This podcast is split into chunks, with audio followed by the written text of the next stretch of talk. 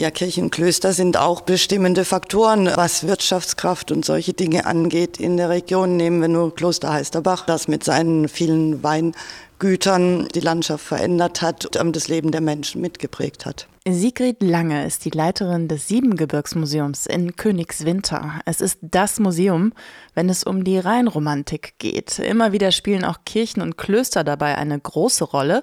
Aktuell sind wahrliche Schätze zu bewundern, historische Postkarten, die Kirchen und Klöster im Siebengebirge vor zum Teil mehr als 100 Jahren zeigen. Gerhard Schade, ehrenamtlicher Mitarbeiter des Museums, ist dort der Postkartenexperte. Das Interessante an äh, alten Postkarten ist, dass hier, sag ich mal, die gibt es seit ungefähr 150 Jahren. Und über die Zeit hinaus wird ja immer wieder, werden immer wieder aktuelle Postkarten herausgegeben. Und das ist für uns historisch sehr, sehr interessant nachzuverfolgen, wie so eine Entwicklung ist. Postkarten. Mit ihnen grüßten Reisende nicht nur die daheimgebliebenen von spannenden Reisezielen.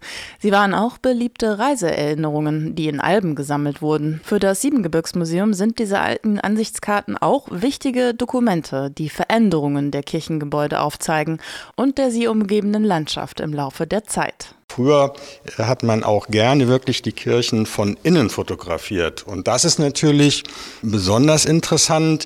Ja, also gerade äh, hier an St. Remigius, das ist äh, hier die, die Königswind Hauptkirche, katholische Kirche, kann man das sehr, sehr gut sehen. Wenn Sie da jetzt eine moderne Postkarte daneben stellen oder auch das Original sich angucken, werden Sie sehen, es sind Veränderungen da und mit der Postkarte können wir das nachweisen.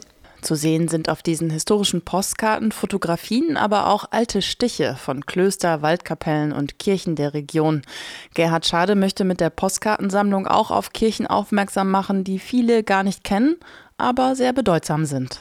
Gerade jetzt Remagen genommen, da geht jeder Apollinaris. Ja, aber St. Peter und Paul in Remagen unten ist eine hochinteressante Kirche, weil wir sie zurückverfolgen können bis 450 nach Christus mit den ersten Christen. Und da habe ich die Leute darauf aufmerksam gemacht und habe gesagt, bitte fahrt da mal hin, guckt euch das an, das ist hochinteressant.